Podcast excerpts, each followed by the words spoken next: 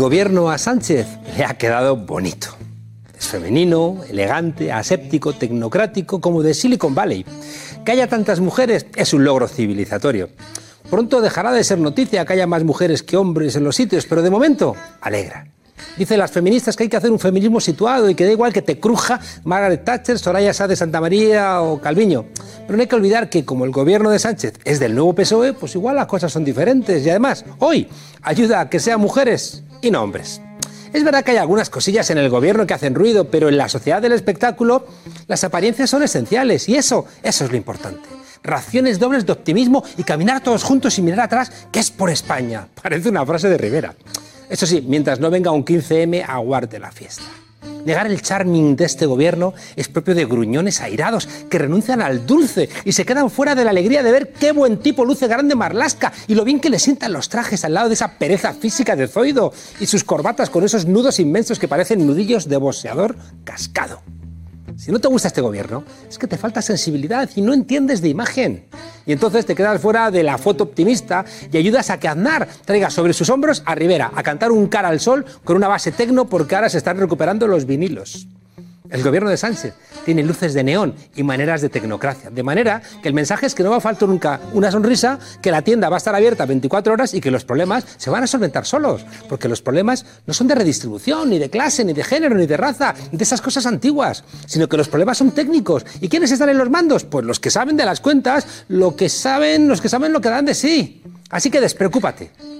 No hay que sacar conclusiones precipitadas por, por, la gente que, no sé, que ha ido a la toma de posesión de los ministros, los Florentino, los Villarmir. Esos siempre tienen que ir a la toma de posesión de un ministro de fomento, aunque nombraran a Lenin.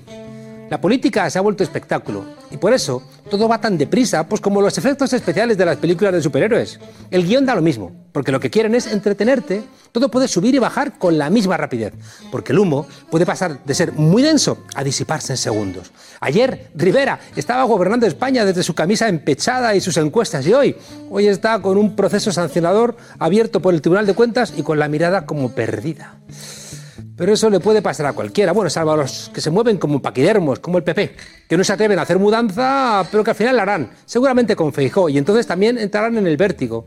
Quizá, por todo esto, la izquierda o la que quiera ocupar ese espacio debiera buscar cosas que queden. No sé, por ejemplo, cambiar el sentido común, hablar de aquello que decía Gramsci de la hegemonía, para que no sea todo un mero juego de luces y podamos tener faros ideológicos antiniebla para ver detrás de tanto destello. Bienvenidas a la frontera, desobedientes. El presidente del gobierno va a mantener una conversación contigo, que era lo que quería. Pedro, buenos días, ¿cómo estás? Buenos días, señor Aznar. Muy bien, aquí eh, todo en orden en la estación. ¿Qué tal usted? Ahí, ahí te veo muy elegante con las banderas, estás estupendo. ¿eh? Estamos muy orgullosos de que estés ahí. Lo que podemos en el espacio. Oye, Pedro, ¿por dónde estáis ahora? ¿En qué zona? ¿O estáis sobrevolando alguna zona especial? ¿Qué zona? Pues no lo tengo ahora eh, controlado. Un momento. Y muchos saludos a tus compañeros. eh, que sea un éxito la misión. Y te esperamos aquí a la vuelta. Y como hemos quedado, nos reunimos para que nos cuentes todo lo que has hecho por allá arriba. Eso puede tardar hasta un mes o un mes y medio.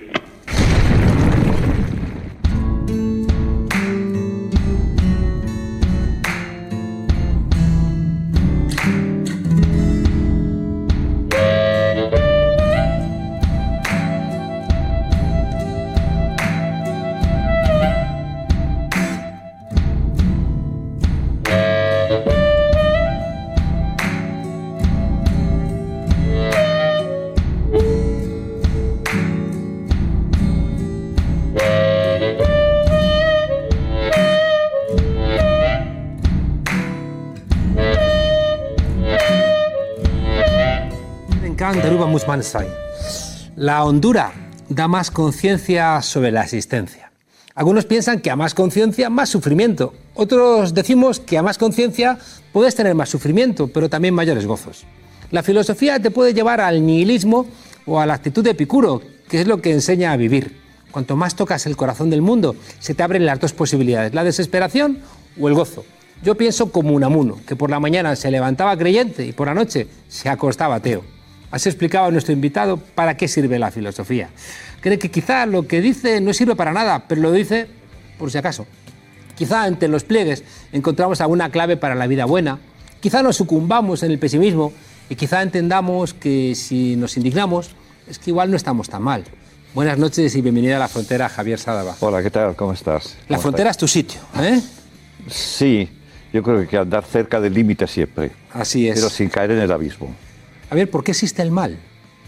Mira, esa es la pregunta que se ha hecho, por ejemplo, la religión, o una de las religiones, creencias más, eh, más intensas, eh, con la legión de teólogos, que son aquellos que tratan de apuntalar esas creencias, ¿no? Y desde el principio tuvieron siempre el bicho dentro. ¿Y el mal qué es?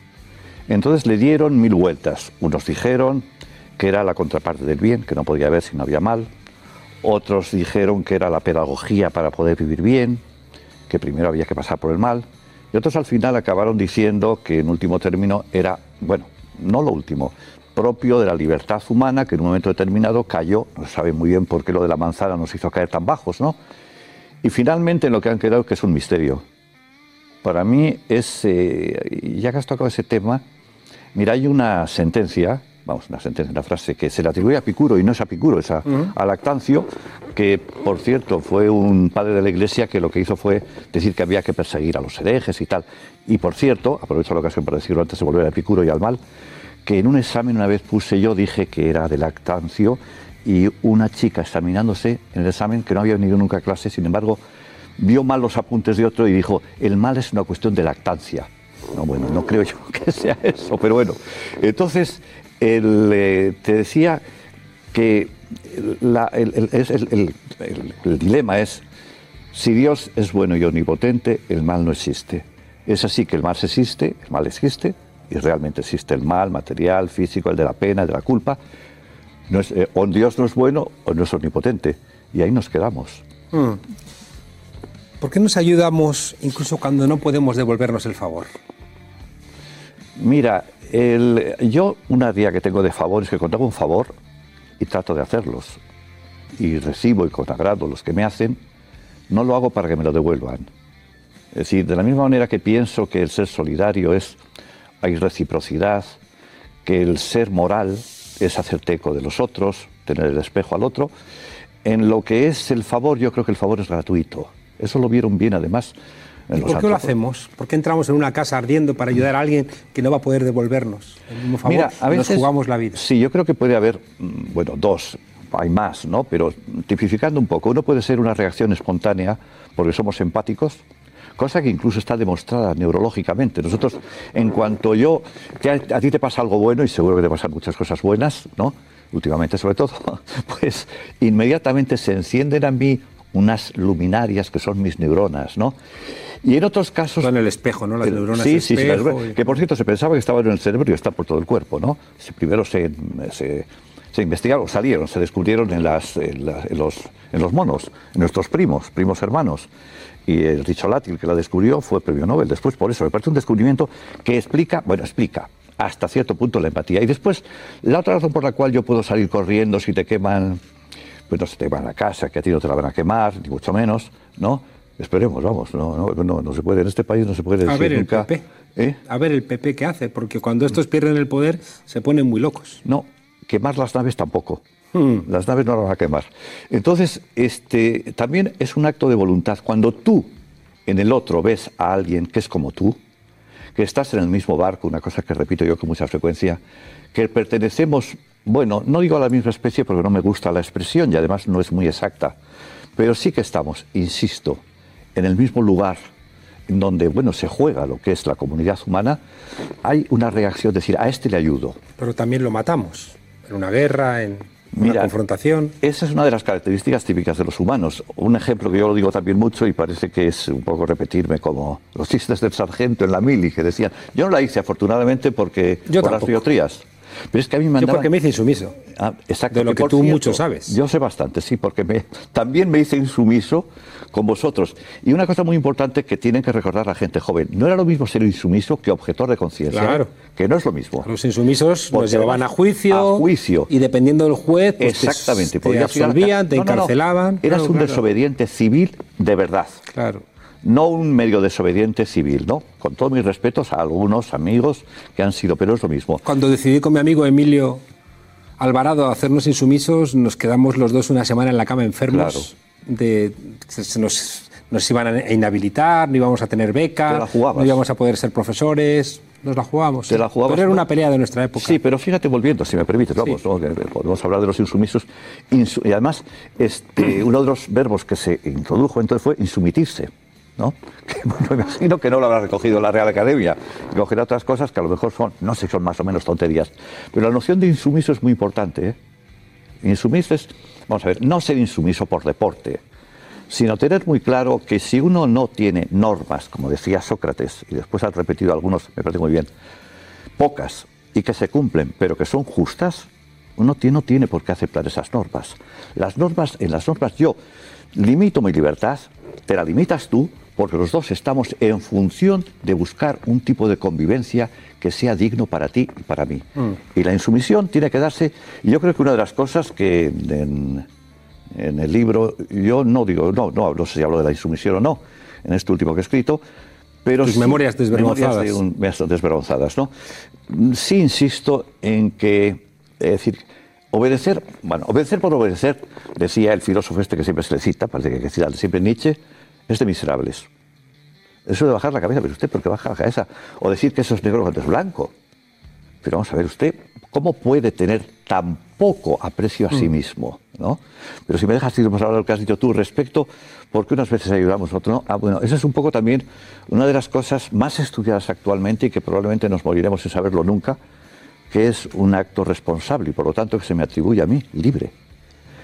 Que ese parece, algunos dicen, yo en esto soy muy... Es decir, vivo en la contradicción. Científicamente yo creo que no hay ninguna razón para decir que somos libres. Sin embargo, yo estoy hablando contigo y espero que alguien me esté viendo, o por lo menos yo sí estoy recordándoles, porque creo, no, pues espero a alguien, no, muchos, millones, este, porque creo al mismo tiempo... Millones no, pero algunas decenas de miles, ahora que son las exactamente 21 a 28. Pues fíjate, De hoy jueves- citaba a Nietzsche, que no es de mi, no me acuerdo, yo no soy de la suya, no es santo de mi devoción, pero de las muchas frases que tiene, una que dice, me parece importante, también la dice un tal Locke, que esa a los liberales les gusta mucho, ¿no? No, no es lo que voy a decir yo, sino lo que decía Locke.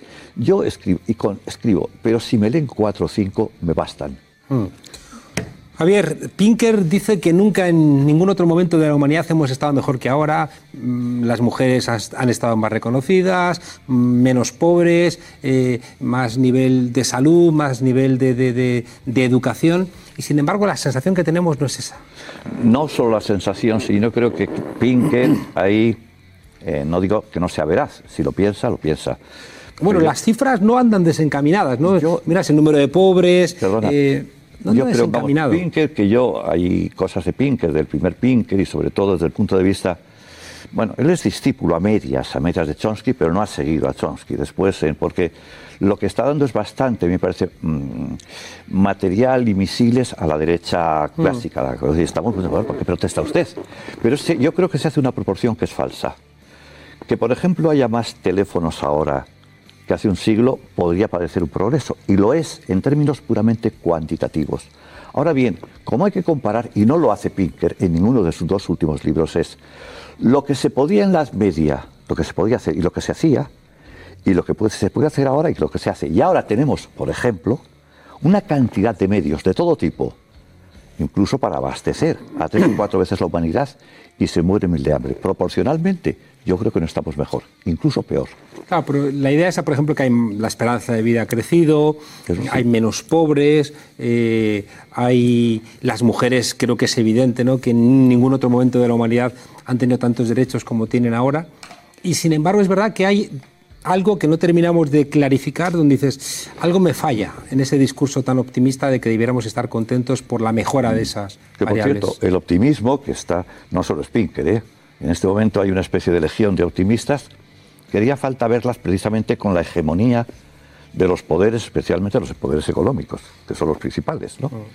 Entonces, el, eh, yo, aparte de lo que he dicho antes, de la proporción, que en eso yo además soy muy aristotélico, yo creo que las cosas hay que verlas siempre equilibradas, como decía también Hume, que diría la gente, Hume, ¿no? Esto después no es tan verdad, porque esta gente no levanta las faldas a lo que ocurre. No digo lo que ocurre en Guatemala, países que van para atrás constantemente, en África. Países como España que tiene, bueno, yo me refiero a que, vamos a decir, me hago eco de Cáritas. 10 millones de gente que lleva muy mal. No, no será.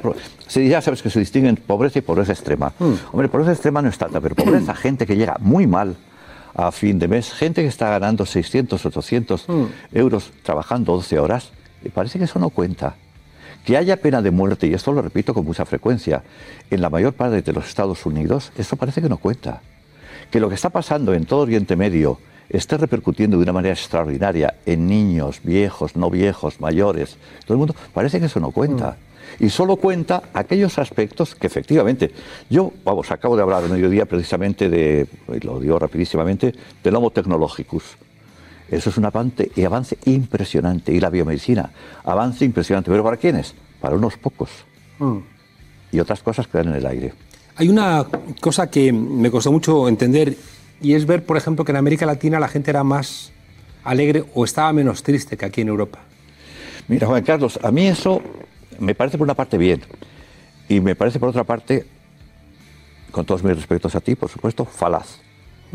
Y me te explico por qué. Vamos a ver, en todos los libros que se han escrito, se han escrito últimamente mucho sobre la felicidad y yo le tengo uno de los grandes temas, porque es el tema de la ética, es el tema de la vida humana vivir lo mejor posible dentro de las muchas miserias que tenemos alrededor. ¿no?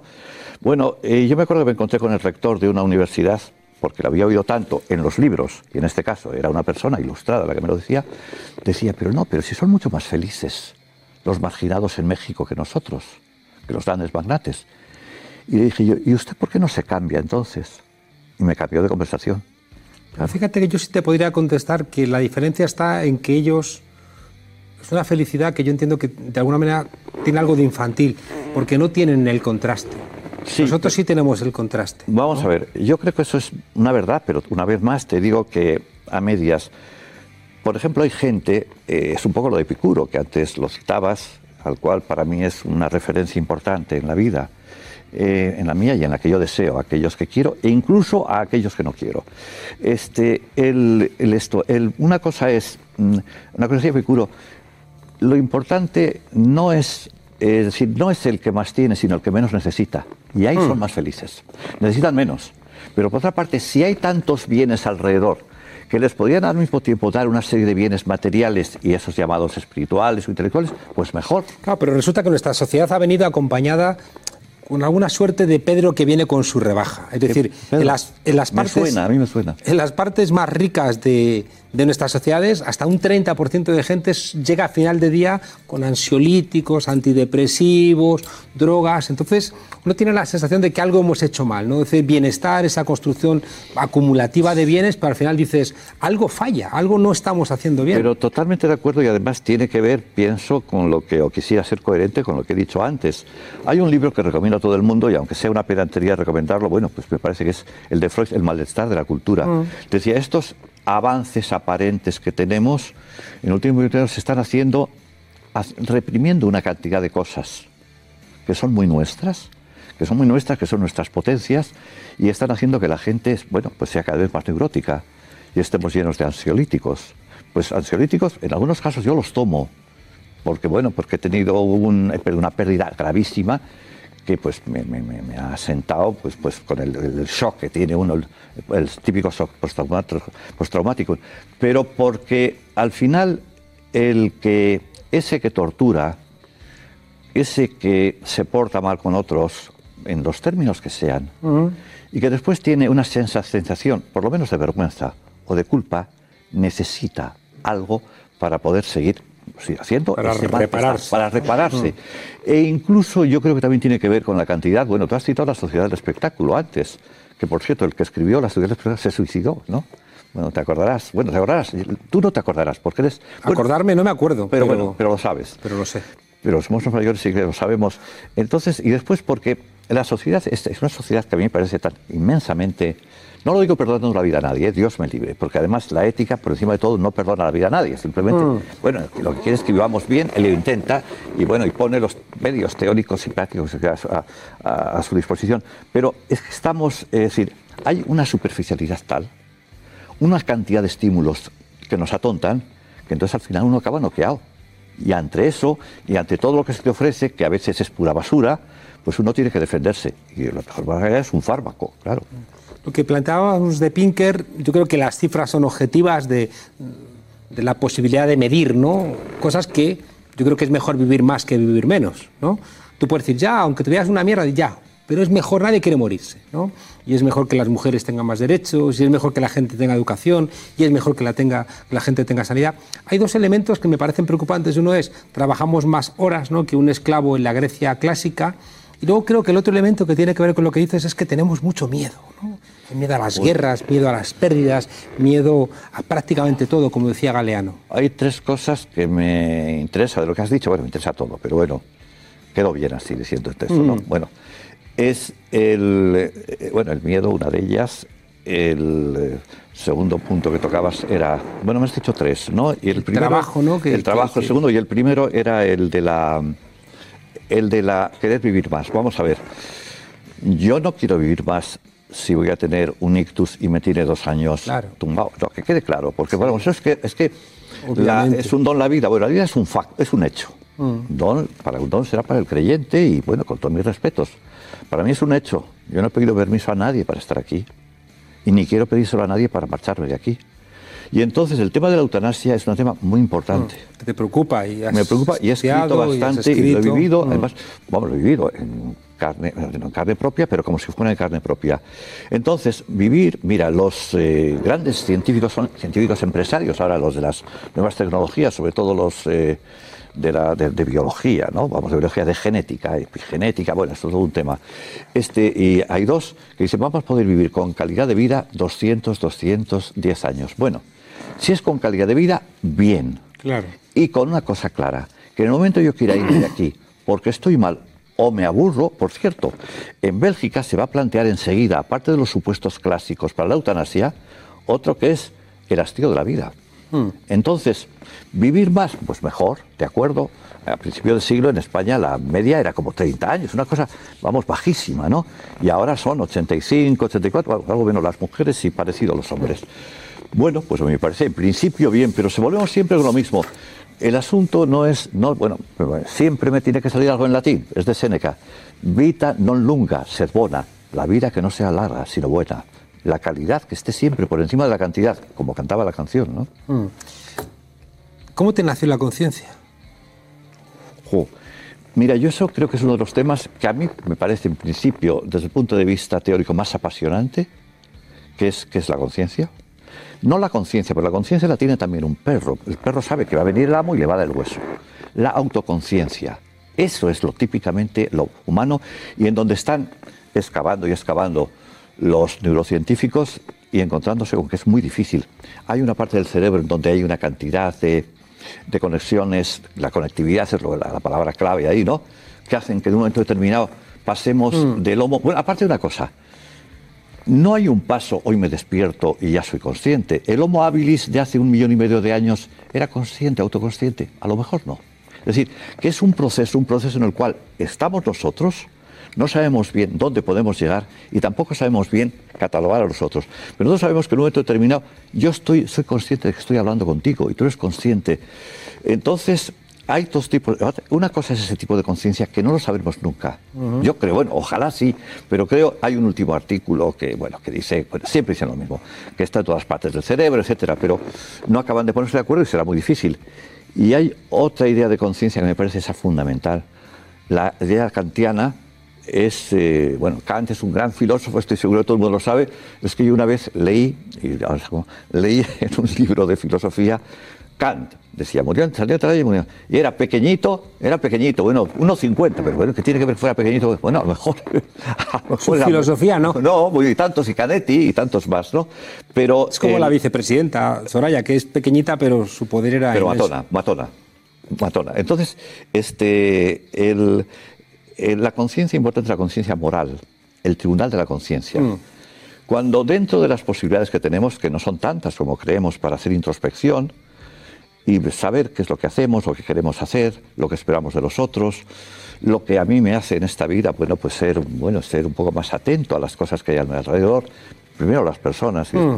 primero el paisaje, el pai- que decía a una y después el paisaje, pues esa es la importante. O sea, Te preguntaba Yo- más por la segunda. Es decir, tú no has renunciado, creo, a ninguna de las peleas de tu época. Yo no- he dicho la, la mía, ¿no? Quizá también la guerra, pero tú es que has estado en todas. Has estado en la lucha contra la tortura, en la defensa de los presos, en la lucha contra la guerra, en la de la insumisión, en la defensa del aborto. Pocos hombres estaban defendiendo a las mujeres en ese caso, en, en la defensa de los derechos sociales, en la, def- en la defensa de la autodeterminación de, de las naciones sin Estado. Prácticamente has peleado todas las peleas de tu, de tu generación. Eso es verdad. ¿Por qué? Y sí, y creo que me he radicalizado incluso. Es decir, con la tolerancia que uno va cogiendo con los años, eh, no la intolerancia sobrante, que diría muy bien Marcuse, ¿no? La, tolerancia, sobre- no, no, lo que no lo me parece absolutamente intolerable, pues eso estoy tolerable.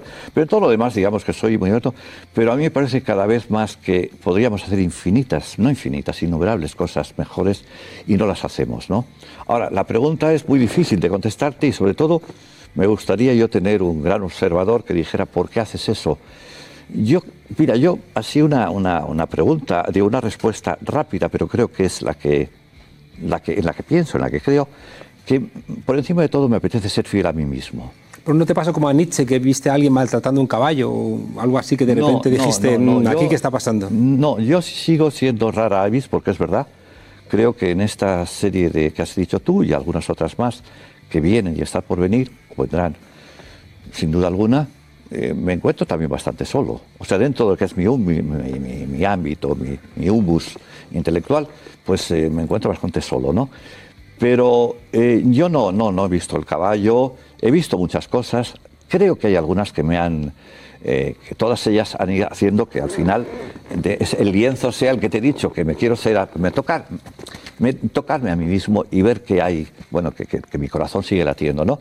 Bueno, pues mi infancia sí que ha sido en ese sentido, me ha enseñado mucho. Yo nazco en Euskadi, una parte muy castellanizada, que es Portugalete, pero con los girones de la guerra allí. Y veo cómo mi padre tiene que trabajar, cómo le quitan su puesto de funcionario, cómo algunos hermanos míos acaban en la cárcel. Todo ese tipo, y o cercanos, próximos, todo eso evidentemente me dio una conciencia política. Y en eso estoy muy agradecido a mi niñez, mi adolescencia, en donde estuve. Pero después uno construye eso, porque hay otra gente que lo vivió igual que yo y están en la otra orilla, están en la otra frontera. ¿no? Oye, los ordenadores, a ti que te interesan las tecnologías, ¿nos ordenan o nos desordenan? Sí, es muy. Eso es. eh, últimamente además estoy hablando bastante de eso porque a mí me pasa una cosa muy contradictoria, pero bueno, yo. eh, a mí, pues hay una serie de contradicciones, la de la libertad, que a mí me parecen creativas. porque voy a decir yo que. eh, voy a negar lo que me interesa políticamente. Acabo enseguida. Llevo a los ordenadores, ¿eh? pero déjame hacer esta Te parada. dejo, te dejo. A mí que siempre cuando contesto empiezo así y me regañan, ve al grano. Ah, sí. Yo te dejo que no vayas al grano, Bueno, que pues sí, voy a hablar inmediatamente, ¿no? Pero este, no las contradicciones, bueno, pues hay tantas que tiene uno, uno dice, bueno, pues que yo sigo queriendo una democracia directa. Al mismo tiempo prefiero que ganen unos y que ganen otros. Es decir, que hay una especie de contradicción ahí. Al mismo tiempo, pues me ciño a ciertas cosas de la democracia representativa, las menos que puedo. Bueno, pero en fin, este, en el caso de los ordenadores, a mí me parece que es un avance extraordinario teórico que puede darnos muchos bienes y por otra parte puede alienarnos del todo. Pero eso es como la rueda que se inventa en Sumeria, que al principio es el gran avance, pero es posibilita el comercio, cosa que agradecería mucho Escotado, por cierto. Y por otro lado, pues es el carro de guerra de los eh, hititas que después mata. Es decir, que por una parte están haciendo dos cosas que me parece que pueden desordenarnos. Una, que quede esto de tal manera dentro de nosotros que nos haga tener una, inte- una inteligencia artificial muy desarrollada, pero una falta de afectos, una falta de sensibilidad y una falta de conciencia moral grande. Y por otra, que al final, lo- se lo oí una vez a Tamames, que ahora por cierto está más bien en, en eso, en otra orilla, ¿no? Es que vamos a acabar teniendo una sola empresa. Es decir, que los ordenadores Como la marca Acme, ¿no? De los dibujos animados. la marca- Todo bueno. va a ser mar- marca Acme. Exactamente.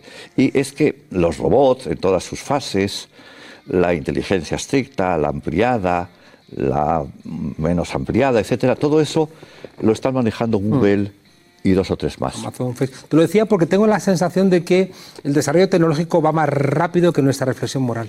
Pasan cosas que no sabemos entenderlas. Infinitamente más. Ha hecho un cuadro precisamente de la. Y, en un, y perdona, y en un momento en donde en la transición yo recuerdo que había, erais varios filósofos. Ahora no sé dónde están. La pregunta me la hago yo también, ¿eh? Ya. Yo también me la hago.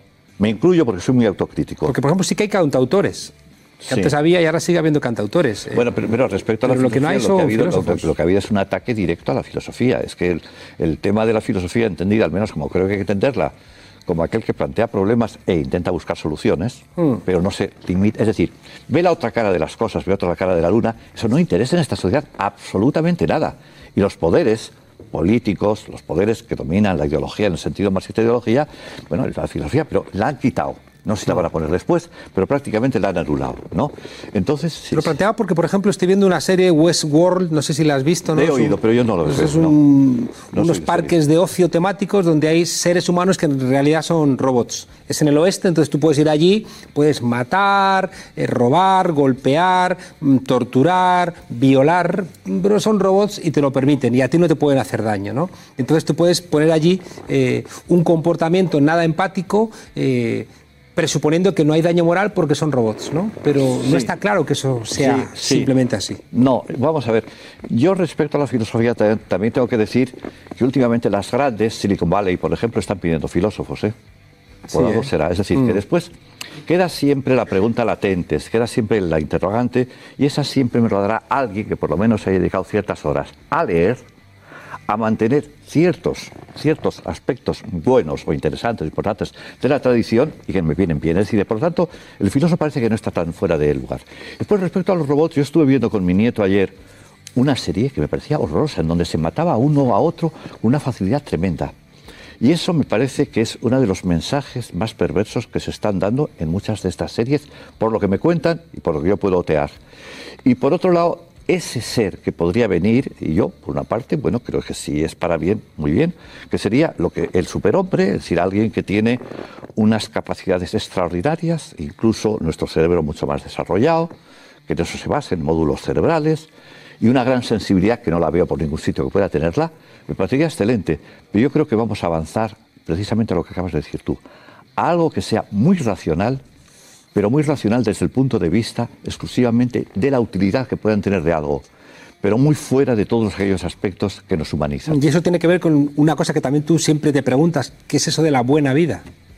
Sí, yo suelo revisar, vamos, eh, para, para que no te, después te llamen la atención, que dej- me dejas hablar mucho.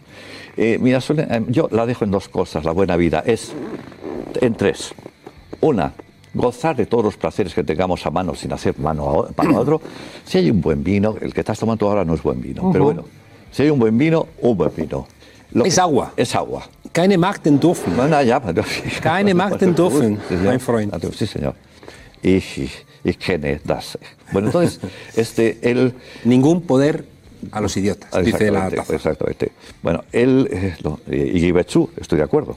Entonces, este, él, el, el- ¿qué- qué es lo del... Sí, lo de- est- estamos nos vamos como, como, Claro, a, como- nos vamos no, como a mil sitios, ¿no? Eh, te planteaba, te planteaba si la buena vida de alguna Era, manera no, en este que mundo de desarrollo tres tecnológico. Cosas, tres cosas que, bueno, después ya utilizaremos. El, como en todo, en todo el problema no es el qué, lo decía. Si querer lo que. Sabemos lo que queremos, querer vivir bien, hasta el suicida. El problema es cómo.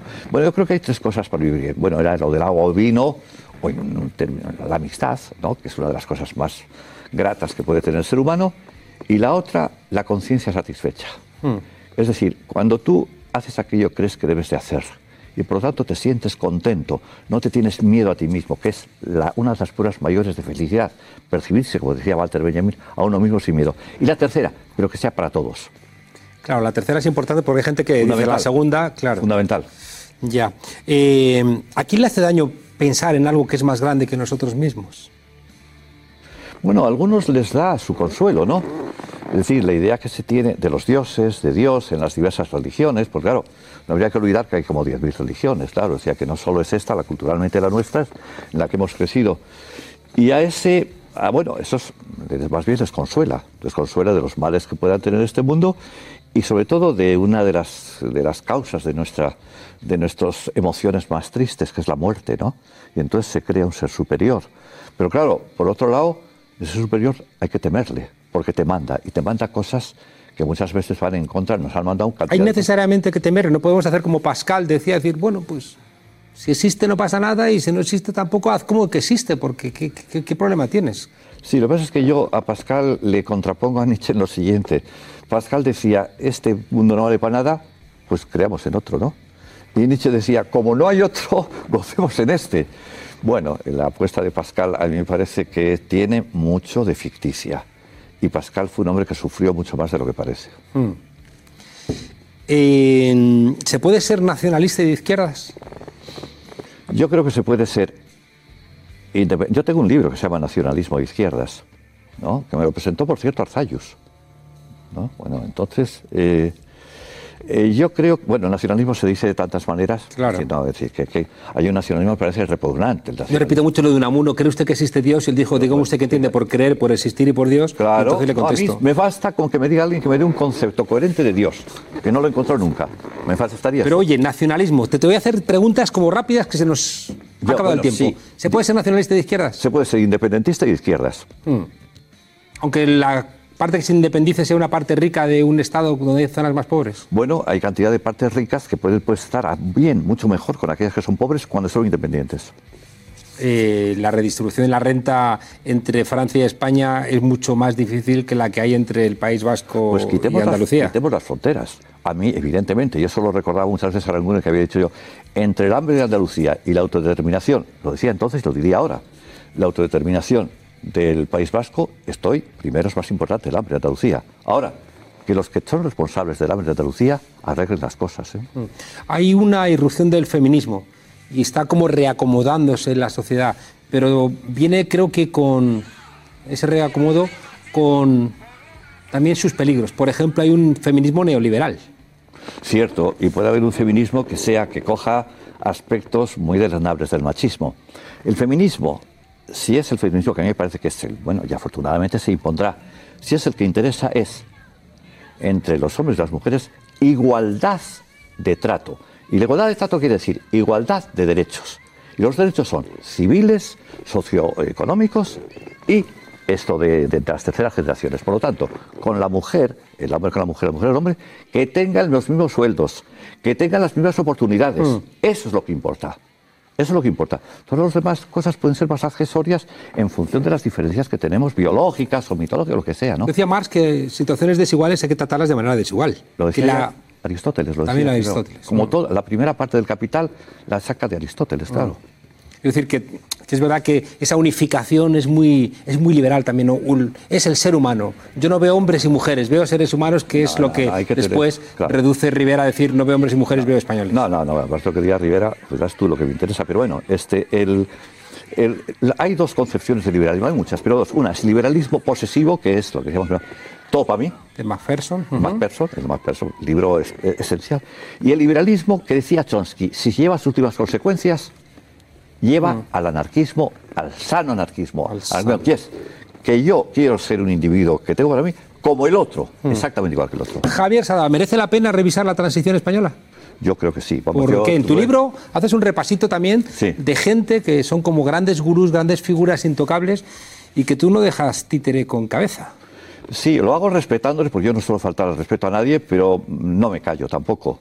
Y hay gurús, sea filosóficos o sea mediáticos, que doy su nombre, porque la gente no suele dar un nombre. Es igual cuando dice, mi partido... Tres nombres de esas personas que crees que hay que recordar que no eran tan excelentes como se bueno, decían. Mayor Zaragoza, que entre otros fue responsable de la expulsión nuestra de la universidad, puesto que estaba en, era su secretario, creo que en el franquismo.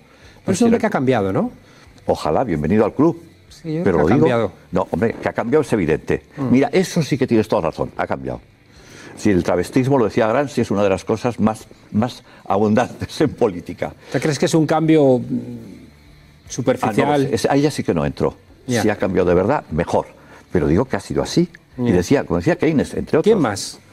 Digo de Lledó, que a mí me parece, así como me parece una persona excelente, como se portó bien conmigo, pues digo que filosóficamente que no, me parece que tiene los méritos que después le ha dado lo que llamamos el establishment.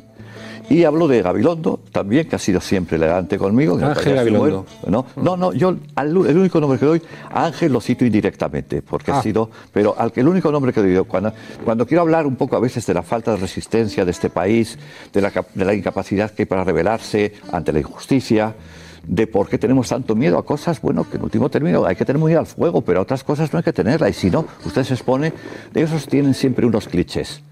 Yo oigo a Gabilondo y me quedo contento ya, ¿no? ¿Y qué tres nombres rescatas? Mira, yo a Anguita, que me parece una persona, me pareció, siempre que le he visto me ha parecido excelente, a Camacho, que en lo que le conocí y en lo que vivió me parece que siempre fue, fue ejemplar, que es muy importante. O sea, en la ética tiene mucho de modelo también. Actúe usted en la vida como es, ¿no? Y después, y yo en lo que, en lo que es eh, ya lo más cercano, todos los que nos participamos, el 11M. ¿Y de pensamiento no rescatas a ningún pensador, a ningún... Bueno, sí, a Ferrater Mora, pero claro, el hombre vivió la mayor parte fuera de este país. Y de otros, bueno, al que éramos ideológicamente muy distintos, pero que ha sido para mí el mejor filósofo que ha habido en España, murió hace poco y yo le hice un obituario, que es Jesús Mosterín, que por cierto, como yo, era de Bilbao, Era una persona grande. ¿Cuántos olvidados en la filosofía? Me acuerdo de Valverde. de Carlos Valverde, que Eh, fue... no, José... Era José Luis Valverde, ¿no? Había otro Valverde. Claro, es que Carlos. Valverde era el jesuita, es José Luis, que así, José Luis fue el que dimitió él Sí. cuando echaron de la universidad, lo cual creó un problema. Y es que cuando retomaron a los expulsados, eran expulsados, pero él fue el que dijo, no hay ética sin estética. Entonces se quedó. Y se No hay quedó ética, sin no la- estética. Y es el que dijo, cascando las palabras como nueces, Exactamente. construye don Martín. Heidegger, pero grulleces.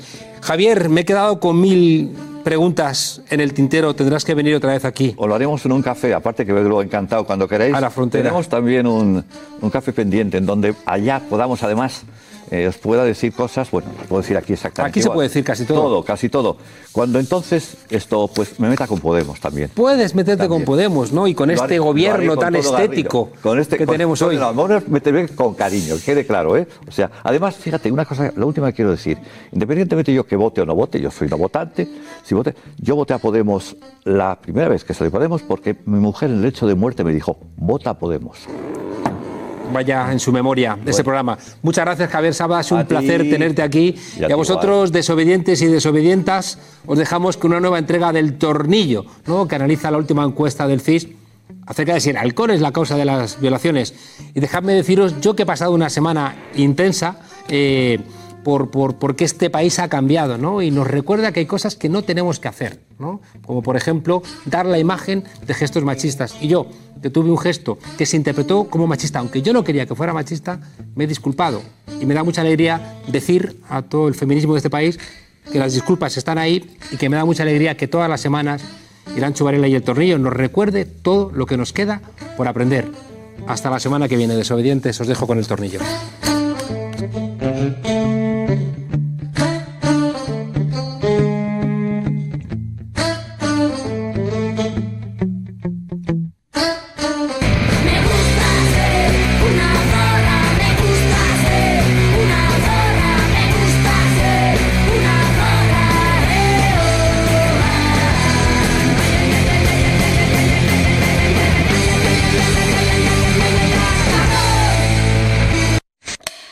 Bienvenidas al Tornillo, el microespacio feminista en la frontera. Hoy vamos a hablar de por qué nos violan.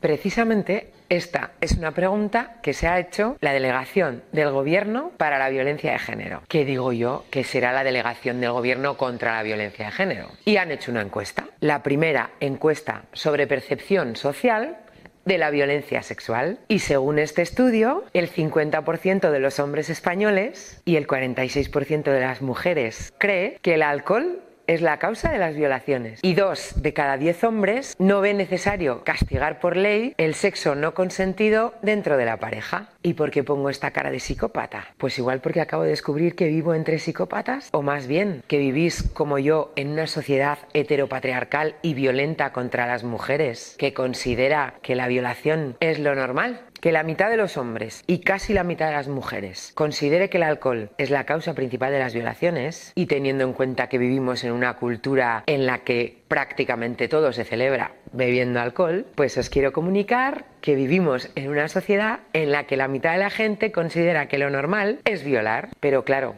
no es violar, es violarnos. Ellos a nosotras. ¿Cómo te quedas? Una cosa os voy a decir. El sexo no consentido no existe. Existe el sexo consensuado, que implica deseo compartido. Practicar el sexo con una persona que no está consintiendo que lo practiques con ella es violar, siempre, callada, quieta, inmóvil, inerte, dormida, borracha, inconsciente, inmovilizada, siempre. Es violar. Y el alcohol no tiene nada que ver. Nosotras también bebemos y nosotras no violamos. ¿Y sabéis por qué vosotros sí? Porque se os ha convencido de que la masculinidad en este sistema heteropatriarcal consiste en conseguir todo lo que deseéis. Y se os ha convencido que somos cosas al servicio de vuestro placer que podéis conquistar. Pero no, resulta que somos sujetas deseantes y pretender follar con nosotras sin que lo deseemos es intentar violarnos. A ver si os enteráis de una puta vez. Y si es tu novia o tu mujer también. Y si no podéis beber sin violar, pues no bebáis. Hoy os dejamos con una frase de la furia. Nos violan en casa, en la calle, de noche, de día. Conocidos, desconocidos, uno, en grupo, borrachas, serenas, con falda, con pantalón, aquí, en China, en su paz, en su guerra. Nos violan porque pueden. Hasta la próxima vez que nos dejen salir.